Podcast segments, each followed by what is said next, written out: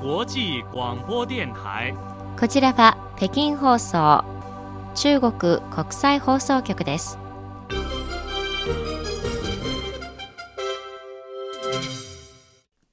こんばんは。ニュースをお伝えします。まず主な項目です。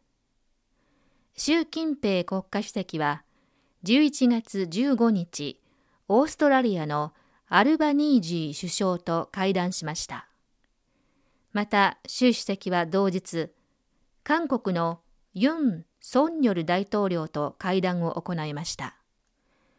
国連は15日世界の人口が80億人に達したと発表しました。以上この時間のニュースの主な項目です。はじめに現地時間11月15日午後習近平国家主席はバリ島でオーストラリアのアルバニージー首相と会談しました習主席は中国オーストラリア関係はかつて長きにわたり中国と先進国との関係の先を走っていた。これは双方が大切にすべきことだ。ここ数年、両国関係は困難に直面しているが、これは望ましいことではない。両国は共にアジア太平洋地域の重要な国として、その関係を改善、維持、発展させるべきである。これは両国人民の根本的利益に合致するだけでなく、アジア太平洋地域と世界の平和と発展の促進にも資するものだ、と述べました。習主席はさらに、今年は両国国交樹立50周年にあたる。両国関係が成熟し安定するためには、まず互いの相違点と食い違いを正しく認識することが必要だ。違いを乗り越え、互いに尊重し、互恵、ウィンウィンの関係を実現することは、両国関係の安定した発展を実現する鍵となる。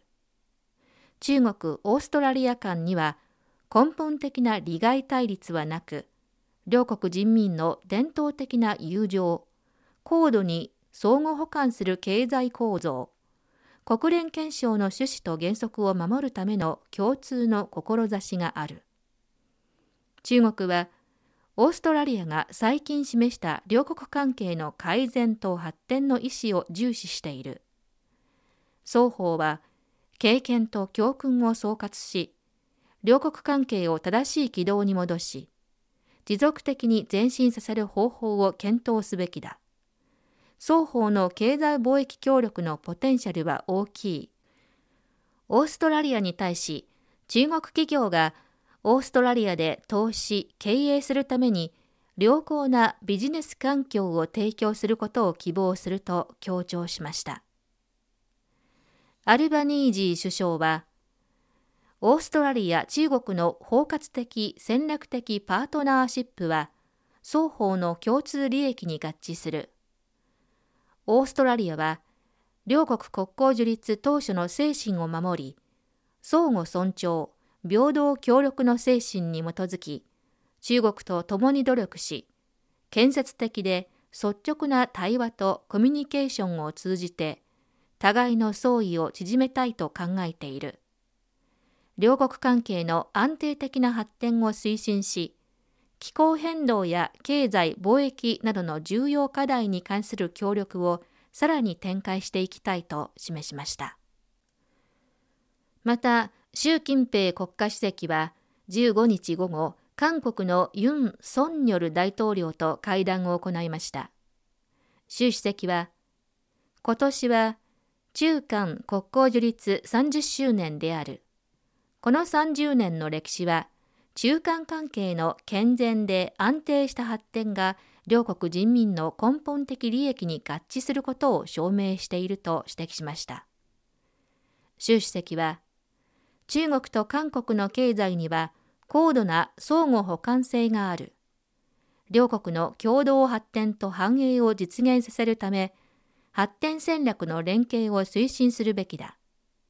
また、二国間の自由貿易協定の交渉を加速させ、ハイテク製造、ビッグデータ、グリーンエコノミーなどの分野での協力を強化し、国際的な自由貿易システムを共同で守り、世界の産業チェーン、サプライチェーンの安全、安定、円滑性を確保し、経済協力の政治化、反安全保障に反対するべきだと強調した上で、中国側は韓国と人文交流と協力を展開し、G20 での意思疎通と協調を強化し、真の多国間主義を共に実践し、地域の平和と安定の対局を守っていきたいとの姿勢を示しました。ユン大統領は、韓国は今年の韓中国交樹立30周年を契機に、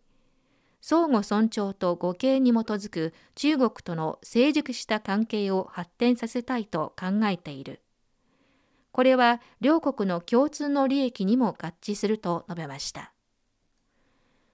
習近平国家主席の夫人であるホー・レイアン氏は15日午前、バリ島でインドネシアのイリアナ・ジョコ・ウィドド大統領夫人が主催する第17回 G20 サミット首脳配偶者イベントに出席しました。ホ夫人はイリアナ夫人の案内で現地の楽器、衣装、遠編み、刺繍、エコ食品の展示を見学し、シュロの葉編みなどのインドネシアの伝統的な手工芸品の制作を体験しました。ホ夫人は、編み物のバッグに今回の G20 サミットのロゴと花模様をあしらいました。ホ夫人は、手工芸品の制作と女性の能力向上、貧困脱却、生態保護を結びつけるというインドネシアのコンセプトを高く評価し、両国は関連分野での交流と協力を強化し、地場産業による貧困対策や生態保護に貢献できるとの考えを示しました。次に、国際フォーラムハイブリッド水筒の対外援助と世界の食料安全保障がこのほど北京市で開催されました。外交部のモーネー報道官は15日の定例記者会見で関連の質問に答え、中国は世界の食料安全保障問題に高い関心を寄せていると述べました。もう報道官はまた、習主席はグローバル発展イニシアチブを提唱し、食料安全保障を8つの重点協力分野の一つに据えている。中国は G20 の枠組みの下で国際食料安全保障協力イニシアチブを打ち出し、